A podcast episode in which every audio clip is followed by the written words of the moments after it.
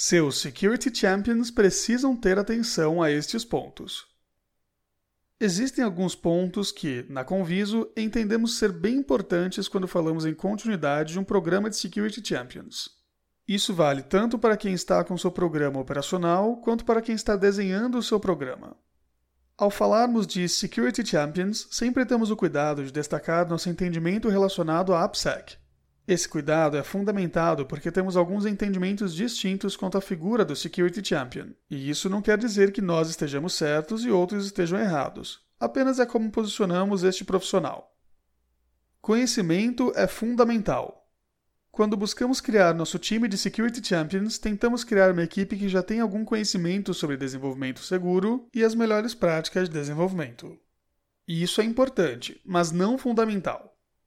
Portanto, o que procuramos inicialmente em um profissional que deseja atuar como Security Champion é a vontade de aprender e a adquirir mais conhecimento. Proporcionar a estes profissionais meios e recursos que possam entregar conhecimento é um dos principais objetivos que um gestor de desenvolvimento e ou segurança deve ter. E após criar o time?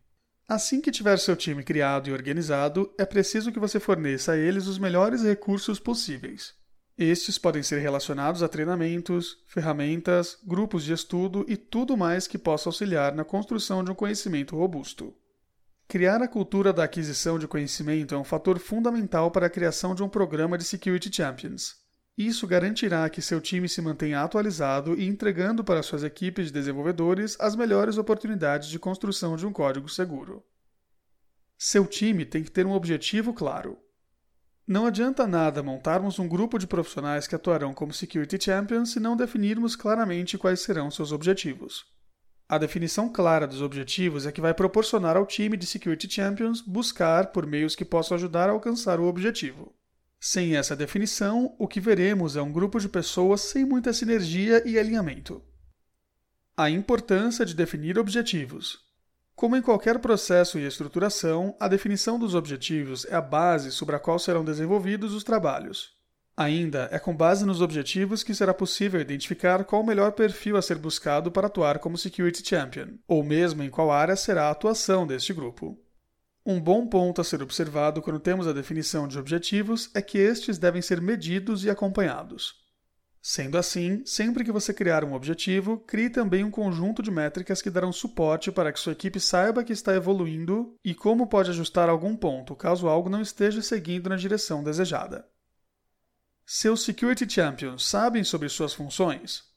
Mesmo que você tenha definido os objetivos do time, também é necessário que sejam definidos os limites de atuação do Security Champion.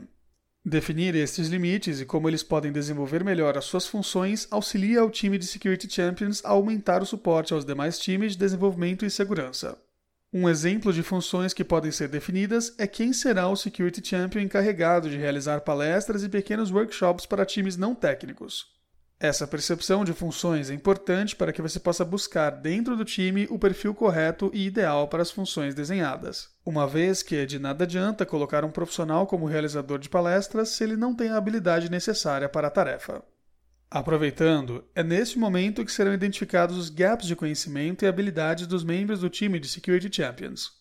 Com estes gaps identificados, é possível a construção de um programa de treinamentos que pode ajudar a reduzir a falta de conhecimento e habilidades. Seu processo de desenvolvimento seguro está estabelecido? Este ponto bem que pode ser o primeiro a ser observado. Não adianta termos um programa de formação e atuação de Security Champions se não temos um processo de desenvolvimento seguro estabelecido. Um processo de desenvolvimento seguro será a base sobre a qual o time de Security Champions irá atuar, e sem ele, dificilmente sua empresa terá um resultado positivo quando o assunto é desenvolvimento seguro. Sobre o processo de desenvolvimento seguro, muitos acreditam que este tipo de solução só é possível quando temos um processo de desenvolvimento ágil. É possível, mesmo que com o um modelo mais tradicional de desenvolvimento, termos um pensamento de segurança sendo usado e implementado. Um processo de desenvolvimento seguro está fortemente baseado em melhores práticas e em processos de automação de etapas do processo. No entanto, muito mais fortes que estes pontos é o aspecto cultural do desenvolvimento seguro. A mudança de pensamento das equipes de desenvolvimento é o que dá sentido ao processo de desenvolvimento seguro e o restante são recursos de suporte. Sendo assim, é importante que o processo seja culturalmente aceito dentro das equipes de desenvolvimento e que esta cultura possa ser reforçada pelos times de Security Champions. Dê tempo aos seus Security Champions.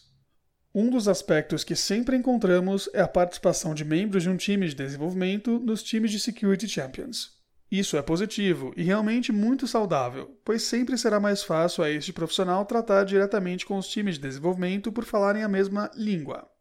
No entanto, o que podemos perceber é que muitas vezes este profissional que realiza uma dupla função termina não agendando um tempo para atuar como Security Champion, pois sempre entende que sua atuação primária é o de desenvolver e que ele não pode comprometer esse tempo. Isso é um problema, pois a função do Security Champion, acima de tudo, é a mudança cultural e de pensamento de seus colegas desenvolvedores. Mas, sem este tempo dedicado a isso, este objetivo fica totalmente comprometido. Tempo para o conhecimento. Ouça agora as palavras de Jim Hamilton. Os participantes do nosso programa Security Champions dedicaram cerca de 25% de seu tempo ao programa, o que é importante para permitir que eles aprendam e pratiquem totalmente as técnicas de segurança. Como esse tempo é retirado de sua carga de trabalho típica, é essencial ter a adesão do gerente de um Security Champion desde o início.